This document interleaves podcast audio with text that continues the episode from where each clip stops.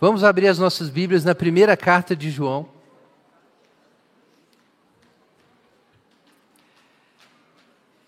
E também no Evangelho de Lucas. Nós temos duas leituras hoje. Evangelho de Lucas, capítulo 5, versos 1 até 10, e a primeira carta de João, capítulo 1, versículo 1 até o capítulo 2, versículo 2.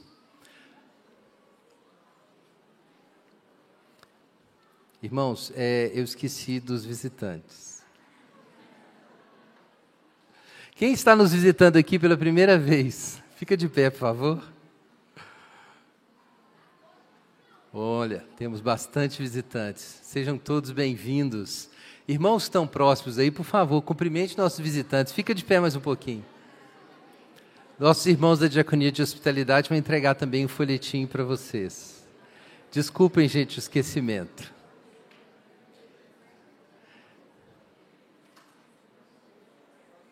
Aguarda só um minutinho, tá? Você que é visitante, tem um folhetinho para ser entregue aí.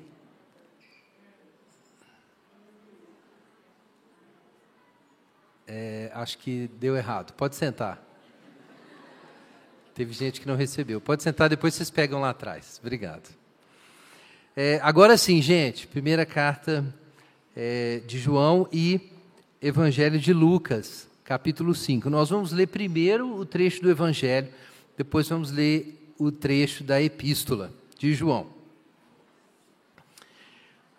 Primeiro Lucas 5, então, e depois 1 João capítulo 1. Certa vez, às margens do lago de Genezaré, quando a multidão se comprimia junto a Jesus para ouvir a palavra de Deus, ele viu dois barcos junto à praia do lago. Os pescadores haviam desembarcado e estavam lavando as redes. Entrando ele num dos barcos, que era o de Simão, pediu-lhe que o afastasse um pouco da terra e, sentando-se do barco, ensinava as multidões.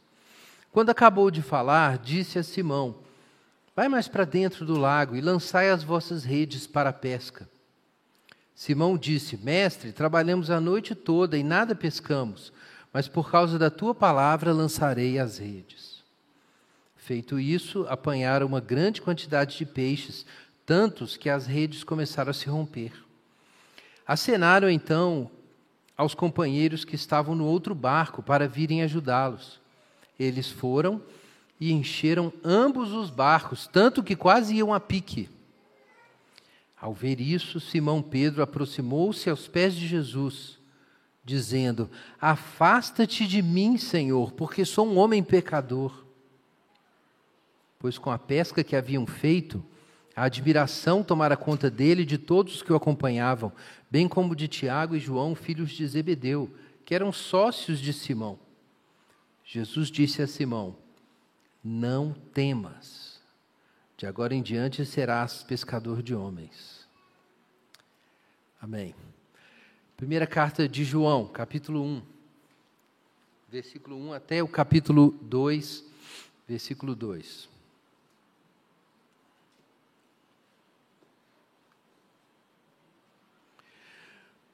O que era desde o princípio, o que ouvimos, o que vimos com os nossos olhos, o que contemplamos e nossas mãos apalparam a respeito do Verbo da vida, pois a vida foi manifestada, nós a vimos, damos testemunho dela e vos anunciamos a vida eterna que estava com o Pai e a nós foi manifestada.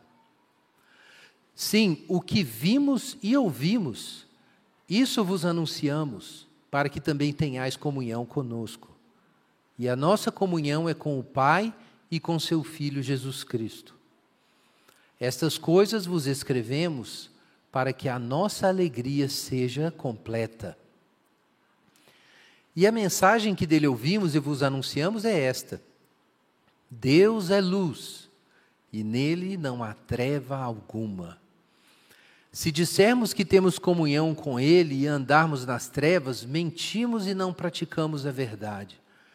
Mas se andarmos na luz, assim como Ele está na luz, temos comunhão uns com os outros, e o sangue de Jesus, seu Filho, nos purifica de todo pecado.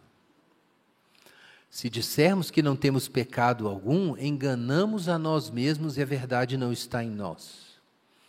Se confessarmos os nossos pecados, Ele é fiel e justo para nos perdoar os pecados e nos purificar de toda injustiça. Se dissermos que não temos cometido pecado, nós o tornamos mentiroso e a Sua palavra não está em nós. Meus filhinhos, eu vos escrevo essas coisas para que não pequeis, mas se alguém pecar, temos um advogado junto ao Pai, Jesus Cristo, o justo. Ele é a propiciação pelos nossos pecados, e não somente pelos nossos, mas também pelos pecados de todo mundo. Amém. Pai Santo, nós damos graças ao Senhor pela palavra do Senhor e pedimos que o Senhor a faça eficaz, transformadora no dia de hoje. Que o Senhor nos cure, nos ilumine, nos alimente através dela, Deus. Em nome de Jesus. Amém.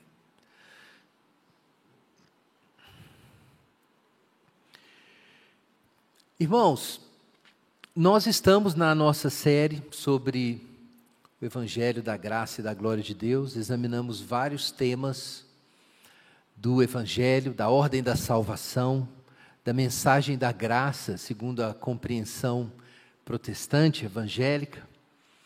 E nós estamos já tratando de alguns frutos da obra da graça na nossa vida. E o nosso tema hoje é comunhão. É um tema absolutamente central no Evangelho e na vida cristã. É possível ver o mundo de várias formas. Você pode ver o mundo como uma, do ponto de vista físico, como uma grande extensão enorme, gelada, grandiosa, mas na maior parte vazia, que é como nós vemos o universo hoje. Os antigos tinham uma visão do universo como algo bem grande, mas não grande como a ciência moderna é, nos permitiu entender. E você pode ver desse ponto de vista. Nesse ponto de vista, a vida humana parece nada, parece valer menos que nada. O planeta Terra é um cisquinho no universo. Você pode ver é, numa, numa extensão menor também, você pode ver o planeta como um lugar aconchegante para o ser humano, mas perigoso também, ambíguo, mas onde existe pelo menos a possibilidade de vida, que é como muitos biólogos veem o nosso mundo.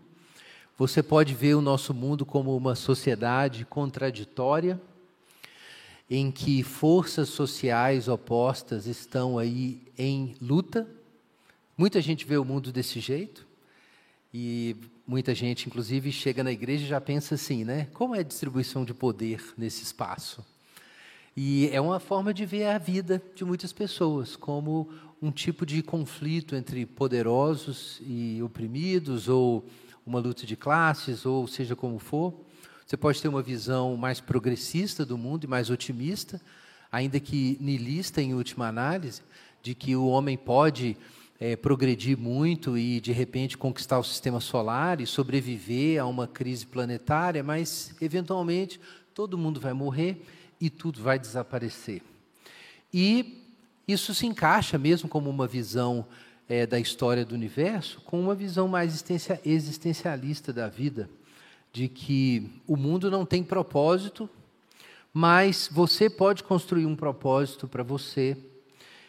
Existem oportunidades na vida, existem perigos, e você pode, com um pouco de competência e um pouco de sorte, fazer o melhor possível para ser feliz. E boa parte das pessoas no mundo tem uma ou outra dessas visões aí. Ou muitas vezes elas coexistem seja por um ângulo aí sociológico, físico, ou existencialista, ou evolucionista, você pode olhar o mundo de um jeito diferente. Mas no cristianismo existe uma resposta muito singular para isso. Os cristãos fizeram uma descoberta. Não por seu mérito, evidentemente, porque isso é um resultado da graça de Deus. Mas os cristãos descobriram que o universo tem coração. Essa é a grande descoberta cristã. O universo tem coração. Existe um centro das coisas. E esse centro é pessoal. Por isso é um coração. O universo tem um coração pulsante. E o coração do mundo é uma relação. É a relação do Pai com seu Filho Jesus Cristo. Esse é um tema que a gente sempre repisa aqui. Por que o universo foi feito, afinal de contas? Quando você olha por vários ângulos, como a gente mencionou aí, um ângulo físico ou sociológico, você vê diversas dimensões, muitas vezes verdadeiras da coisa. Mas você não consegue descobrir o sentido da vida. O sentido da vida não está disponível no mundo. E a razão para isso é muito simples. É que o mundo é um episódio na relação entre o pai e o filho.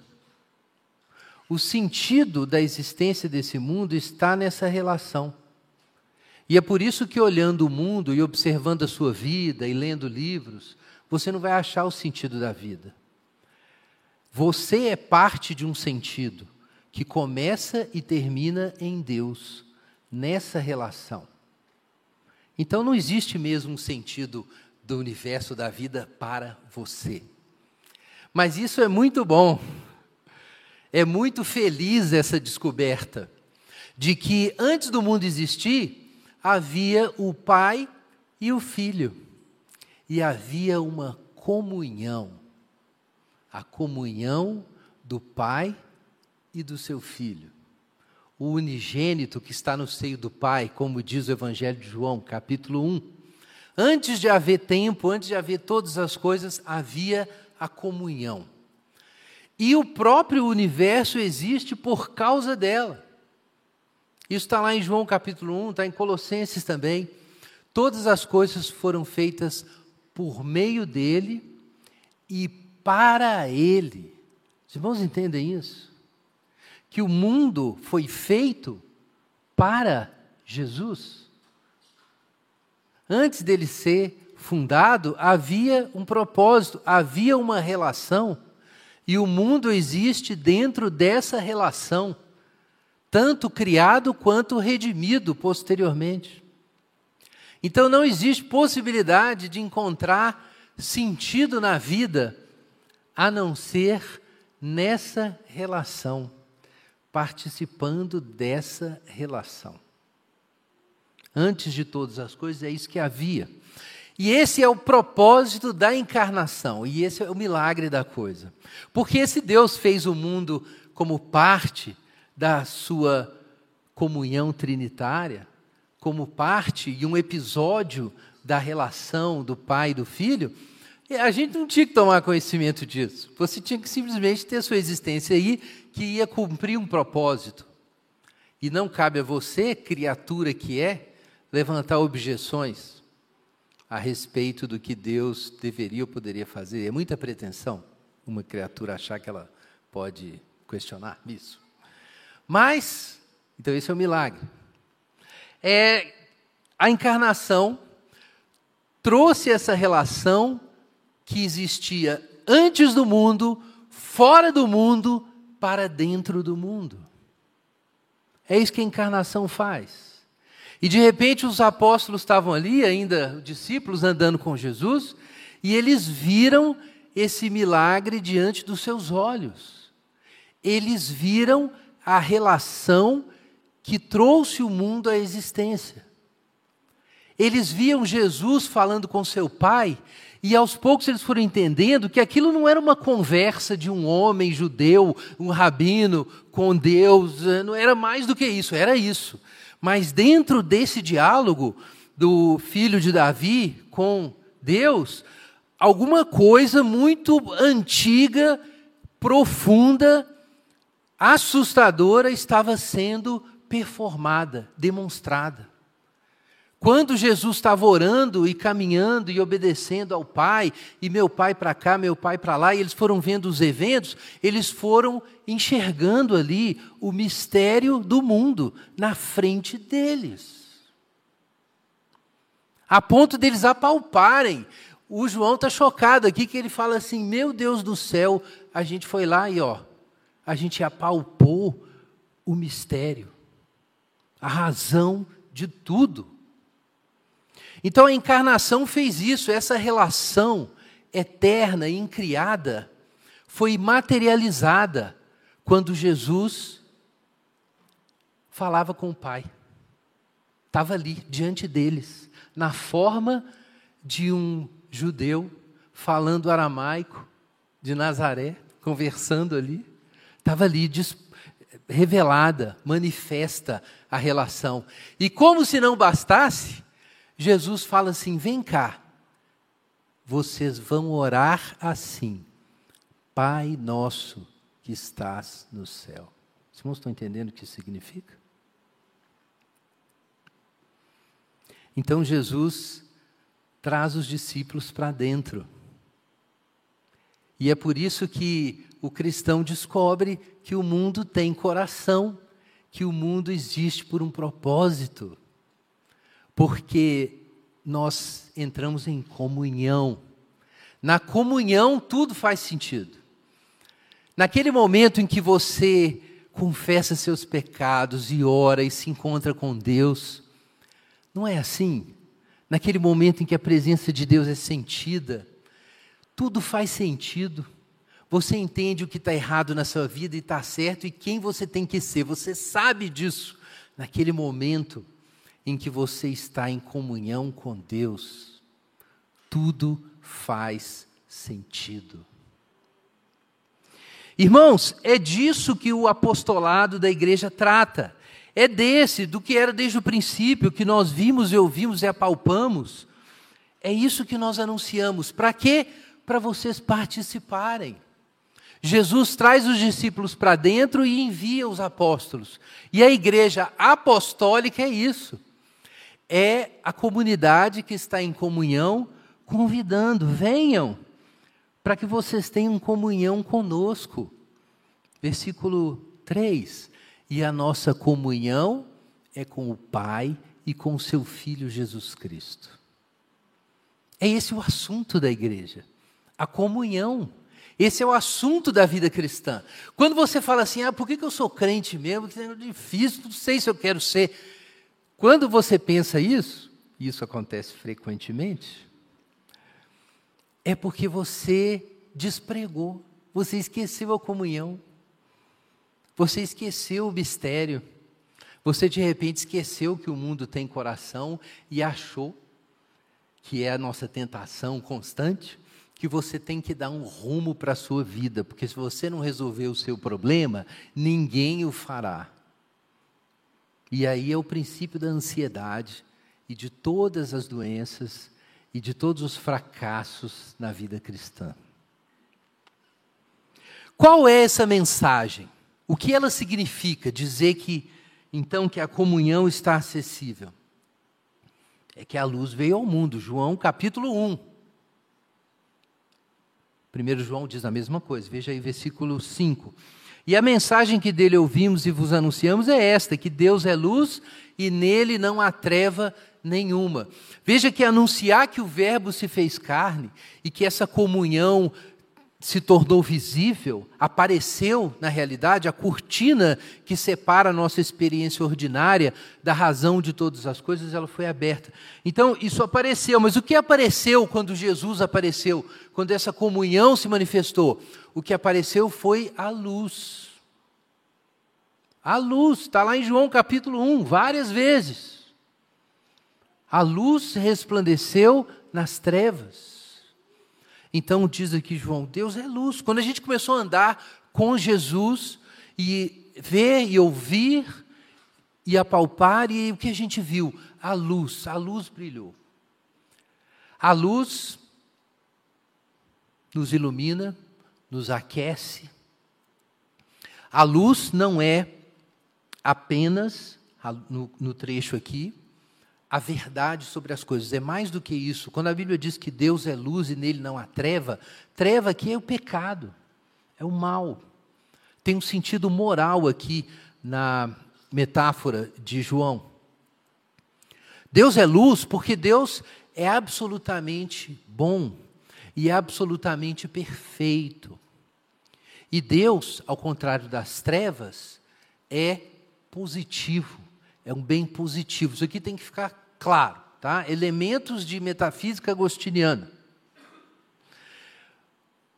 A luz existe, as trevas não. É claro que as trevas existem, né, gente, como fenômeno, mas o que, que são as trevas? A luz é um feixe de fótons, são ondas, e tem outras hipóteses mais novas aí que o povo está tentando é, trazer, mas é, é, é, uma força positiva. Luz tem energia. O que, que são as trevas? A ausência de luz. As trevas são um vazio. As trevas não têm substância, não têm força própria. As trevas são ausência de luz, não tem simetria. Tá, irmãos? A Bíblia fala toda vez de luz e trevas. Mas, irmãos, não é Star Wars. Não é. Não tem a força separada, oposta, polar ali. Isso é maniqueísmo, não existe isso. A força das trevas vem do roubo da, da, daquilo que Deus criou. É isso. A, a força do, do pecado existe em usar a, a, o corpo que Deus criou, a inteligência que Deus criou, a vontade que Deus criou, desejos que Deus pôs por um propósito, e aí isso é corrompido, enviesado, distorcido, e a criação é colocada na, em direção contrária a Deus. Então, é isso que é o, o mal, as trevas. Não existe substância na, nas trevas. O mal não tem substância, o bem tem. O bem é positivo, é uma potência de bondade, de vida, de ser. O mal é a doença, é a negação, é o menos, é o enfraquecimento, é o colapso. Até quando o mal parece muito forte, ele é uma fraqueza, é um câncer que se espalha. Ele não tem vida própria. O que acontece se o corpo morre? O câncer desaparece. Ele não existe sem um corpo. E quanto mais doente o corpo é, mais perto do fim está a doença. O mal é assim, ele se alimenta de uma existência. E a fonte dessa existência é Deus, que é a luz. É aquele fogo que nós aprendemos lá em Êxodo. Deus é a força positiva de é uma vontade absoluta e terrível do bem, permanente, contínua, intensa, fulgurante, sempre sempre. E isso é o amor ali do pai e do filho. Isso é luz. Isso é o que os discípulos viram andando com Jesus, a luz. Mas aí, quando a luz resplandece nas trevas, há uma reação. João também diz que os homens amaram mais as trevas do que a luz, porque suas obras eram más. Quando a luz brilha, revela, incomoda, queima a pele do pecador. Então esse é o problema. Deus é luz, Deus é comunhão, isso é maravilhoso, mas também é terrível. A gente leu lá, Evangelho de Lucas. Os apóstolos ainda não eram apóstolos, né? os discípulos ouviram ali Jesus ensinando, pregando, aquelas coisas maravilhosas, e aquilo foi entrando, cara, se for verdade tudo isso, parece que é. E aí, de repente, Jesus faz um milagre na frente deles, sensacional, a pesca maravilhosa, e aí a ficha cai. O Pedro, meu Deus do céu, está aqui a luz. O fogo que caiu do céu e consumiu os pecadores no tempo de Elias. Deus é um fogo consumidor. Está aqui o negócio. E aí Pedro se ajoelha no chão. E o que ele pede? Perdão pelos pecados. Senhor, eu quero ficar com você. Me leva para o céu. Nada disso que, que Pedro fala? Retira-te de mim, porque eu sou pecador. É isso que Pedro diz. Irmãos, esse é o efeito da luz. É difícil, a luz é maravilhosa, a comunhão que está no coração do mundo é maravilhosa, mas é difícil para nós. É difícil, porque a luz brilha E aí você olha para você e você está aí, um zumbi, um morto-vivo moral. A luz brilha e queima a sua carne. A luz brilha e revela as formas, as cores reais, as silhuetas. E aí você começa a enxergar tudo, e é coisa demais para enxergar, gente não dá conta. A gente é treinado e se treina para reprimir isso, não é assim? Até mesmo é, no relacionamento uns com os outros. Às vezes a gente comete um erro, comete um pecado, uma falha moral, e são vaza vazamentos né, na nossa é, é, nosso valor próprio, no nosso sentido de identidade, e a gente fica se esforçando para tampar os vazamentos. Até mesmo quando não são coisas públicas, dentro de casa. A gente tem maior dificuldade de aceitar que, que tem um vício, que tem um problema de caráter, que a gente cometeu um erro. É difícil para caramba. É fácil, não. Agora, imagina com a luz, o sol da justiça brilhando do seu lado. Adão não saiu correndo, escondeu no meio do mato, no arbusto, lá em Gênesis? Pois o Pedro falou assim: Senhor, retira-te de mim, que eu sou meu. Que oração é essa? Vai embora, Jesus! Ninguém quer fazer essa oração. Mas sabe de uma coisa? A gente faz essa oração o dia inteiro. Toda vez que Deus se aproxima, o velho homem está aí ainda, né? E aí a gente tem um, um mal-estar, um desgosto, porque por, por causa do esforço moral envolvido em andar certo, na imitação de Cristo continuamente. Isso atormenta, incomoda. Incomoda. Quando você lembra quem Jesus é e olha a sua vida à luz do caráter de Jesus, quando isso é revelado para você, isso traz incômodo. E ninguém aguenta ficar o tempo inteiro sofrendo com a culpa, com a sensação de indignidade, com a vergonha que a diferença entre o meu caráter e o caráter de Cristo causa em mim. É ruim. Então é bom, mas é ruim. Não é isso? É, C.S. Lewis fala bastante sobre isso, é, sobre essa experiência, né, da, que é a experiência profética, no Antigo Testamento tem isso, a experiência do, do sagrado, né? É, você tem vontade de abraçar e correr ao mesmo tempo. Talvez essa é uma boa descrição para o que aconteceu com Pedro ali. Pânico. Né? Uma boa descrição. A presença de Deus causa pânico. Porque você quer correr para Deus e você quer correr o mais rápido possível para o outro lado também, ao mesmo tempo. Isso é experiência de ver presença de Deus. Ela é maravilhosa no momento e ao mesmo tempo é, é chocante, deixa a gente apavorado. No Antigo Testamento os profetas ficavam apavorados. Ai de mim, ai de mim. Então, a realidade da presença de Deus causa isso. Então, ok, é, é para comunhão que nós somos chamados, só que Deus é luz, isso é muito difícil. Porque para você ficar na luz, você precisa confessar o pecado. Esse é o problema. Se você está aí achando que está na luz e que está em comunhão com Deus, mas está nas trevas, está na negação, está afirmando que você é bom, você está sempre é, tentando provar para os outros, para si mesmo, que você é melhor, né, como os fariseus ali, alguns fariseus, melhor dizendo, no tempo de Jesus. Então, se você está ali nas trevas, negando quem você é de fato, então você está mentindo, está se enganando. Se você anda na luz, como ele está na luz, um sinal que acontece é que você se conecta com os outros, né? Versículo 7. Quando nós andamos na luz, como ele está na luz, nós temos comunhão uns com os outros. Se a gente está na luz, a gente, a gente para de brigar, a gente para de atormentar o outro, de fazer injustiça com o outro, a gente se enxerga e enxerga o outro. E aí até os relacionamentos começam a mudar. A gente pode se conectar. A gente pode se conectar. O pecado tem a ver com guerra? Sim. Lembrar lá em Gênesis, logo depois que o povo é expulso, o, o, o primeiro casal é expulso do jardim, o que acontece? Caim e Abel. A carta de Tiago fala isso. As guerras e as contendas entre nós vêm de quê? Da concupiscência. Então, você quer um exemplo mais claro disso, que o mundo está em trevas? O mundo está em guerra. O que é o contrário da guerra? A comunhão. A comunhão.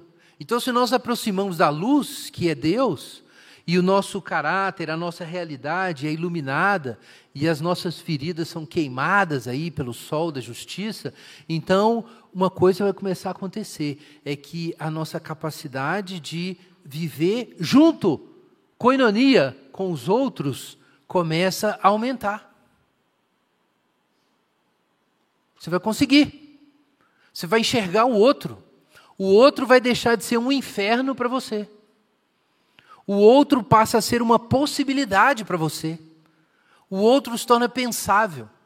Você começa a pensar que dá para achar um jeito de viver com as outras pessoas. E veja, qualquer pessoa, Jesus deu conta de viver aí com um monte de pecador. Você pode dizer, ah, mas, mas a Bíblia fala realmente que tem que separar de algumas pessoas. Não é, a Bíblia não está dizendo que não existem limites, tá? Existe o casamento, existe a família, existe a igreja, existem círculos de relacionamento, e dentro de cada círculo de relacionamento existem bens internos e uma forma correta de construir aquilo. Então não se trata disso, de negar que existam limites nos relacionamentos. Mas a gente não está excluindo as pessoas que têm que ficar de fora. É claro que a mulher do vizinho tem que ficar de fora do seu casamento. Mas o problema é que muitas vezes a sua mulher fica de fora do seu casamento. E isso é o pecado, isso são as trevas. Então, os filhos ficam de fora, os pais ficam de fora, os irmãos da igreja ficam de fora da nossa comunhão da igreja, e assim por diante.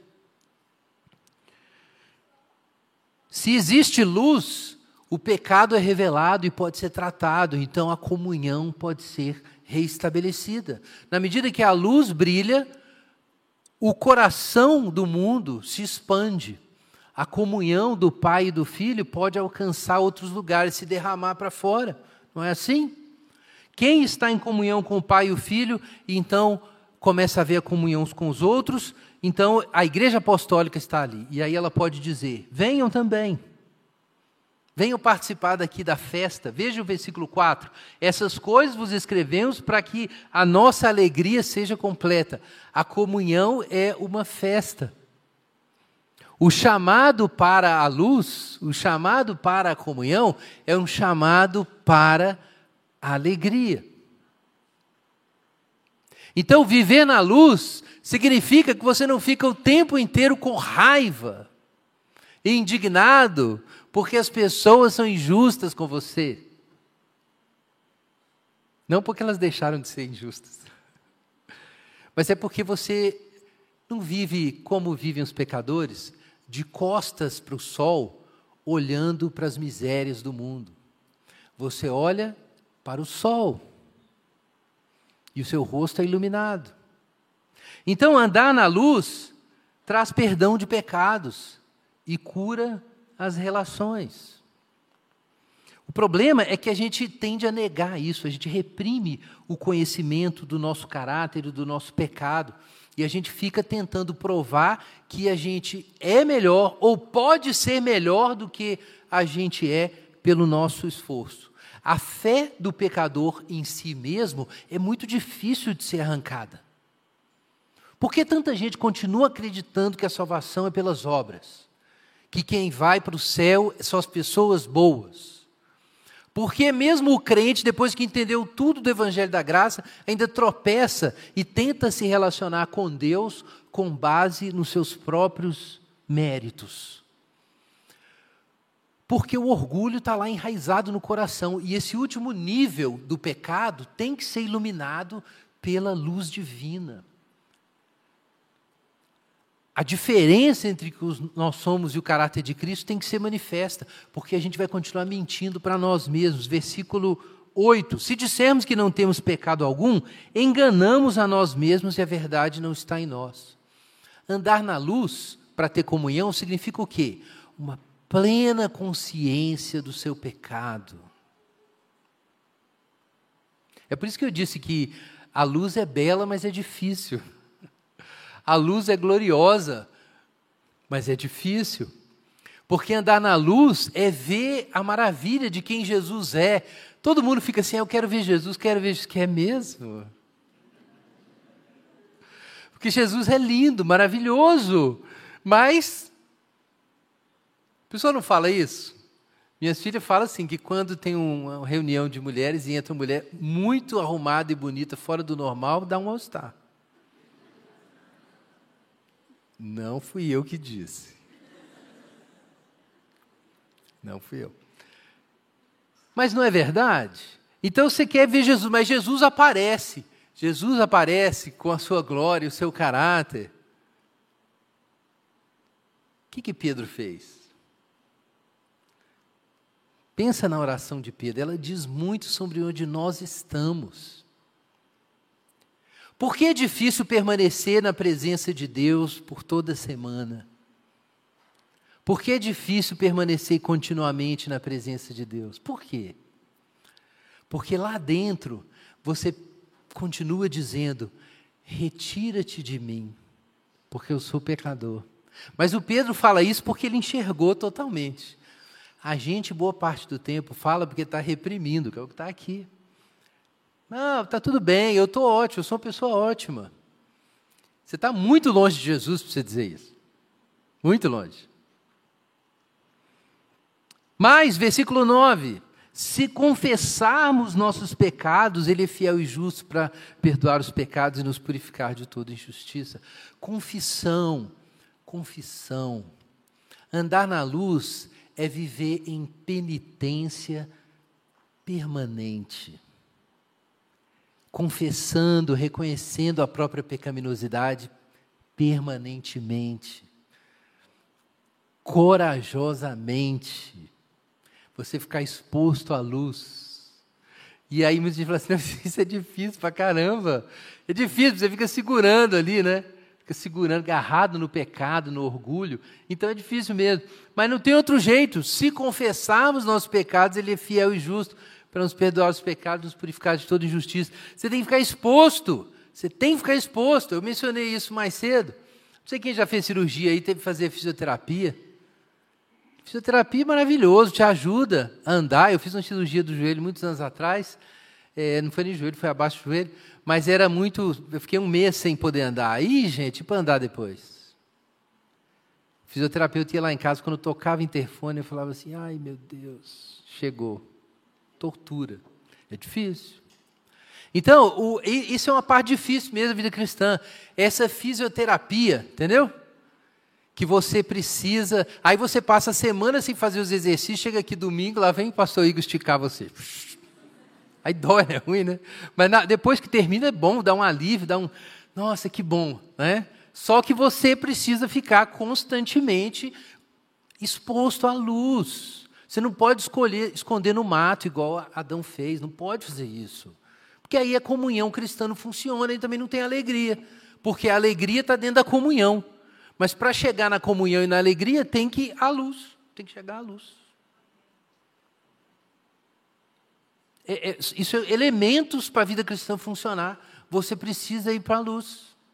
E se você ficar fugindo da luz segunda, quarta, quinta-feira, aí a coisa vai degringolar mesmo. E aí no dia mal, na hora da tentação, você não está pronto. Aí quando vem uma tentação brava mesmo, onde é que você está? Está escondido no mato, está nas trevas, não sabe diferenciar azul de amarelo. Você vai para o saco. Então você tem que estar na luz. Se a gente diz que não cometeu pecado, versículo 10, nós o tornamos mentiroso. Então é uma penitência constante, porque não tem um momento na vida cristã que você pode dizer que não tem pecado. Jonathan Edwards dizia que a gente tem que se, eh, arrepender até das nossas lágrimas de arrependimento. Ele era meio exagerado mesmo. Mas às vezes é. Porque tem pecado, é muito pecado. É muita alienação. E eu não estou exagerando. Tem gente que acha que isso é, é neurose, que faltou Freud. Meu amigo, é só se compara, se enxerga. Você do lado de Jesus ali, ó. Se você não vê pecado nenhum, você é uma, uma anta, um, um muro de pedra. É evidente. Até parece que com psicanálise dá para resolver esse problema da diferença do seu caráter e o caráter de Jesus, acorda. Então é difícil mesmo. A gente estudou aqui Êxodo. É difícil.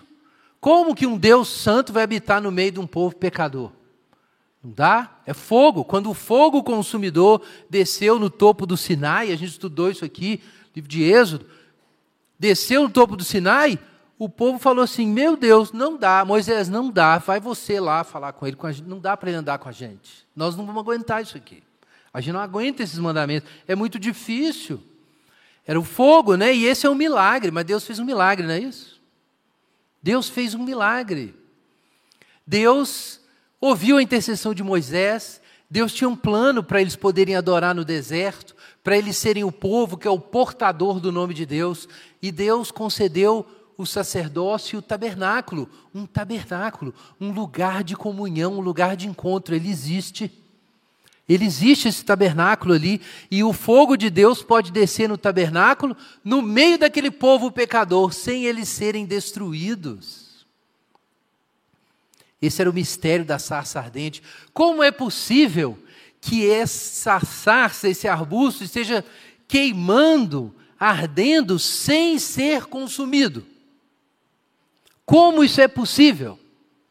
Esse é o grande milagre do Êxodo. É claro que o Êxodo envolveu a libertação do Egito, mas o grande milagre do Êxodo é que Deus habite no meio desse povo pecador é que o fogo esteja na sarça sem ela ser queimada. Como é possível habitar na luz em comunhão com Deus, sendo que nós somos? Se alguém pecar, temos um advogado. É isso que João está dizendo. Não, João, é muito difícil. Eu entendi, a comunhão é maravilhosa, mas a luz, eu não aguento a luz, é muito difícil. E aí João fala três vezes se andarmos na luz, o sangue de Jesus Cristo, seu Filho, nos purifica de todo pecado. Versículo 9: Se confessarmos nossos pecados, Ele é fiel e justo para perdoar os pecados e purificar de toda injustiça. Se alguém pecar, temos um advogado. Ele é a propiciação pelos nossos pecados e pelos pecados de todo mundo. Então, irmãos, a luz é maravilhosa mas ela também é difícil. Mas Deus pode vencer essa dificuldade na sua vida. Quando Jesus realizou o milagre ali em Lucas 9, Lucas 5, ele realizou aquele sinal e, e Pedro se ajoelhou e falou: Retira-te de mim, Senhor, porque eu sou pecador. Ele naquela confusão. E aí Jesus chama aqueles homens e diz: Não temam. Os irmãos estão entendendo o que é a resposta? O que você precisa para permanecer na presença de Deus?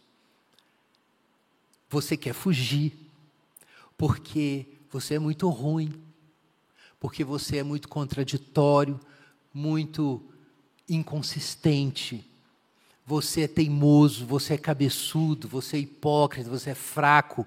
Então você não quer permanecer na presença de Deus o tempo inteiro. E é difícil, você não quer fazer isso. E a resposta de Jesus é: não tema, pode vir. Pode vir. Você tem um advogado. É isso que João está dizendo, é na luz. Você precisa permanecer na luz, mas a luz não é impossível, porque nós temos um advogado. A comunhão com Deus não é um sacrifício um mérito especial de um super crente. Não é o resultado de um gênio religioso especial. A comunhão com Deus é um desejo de Deus, é uma obra de Deus e um presente de Deus para você. Vamos orar.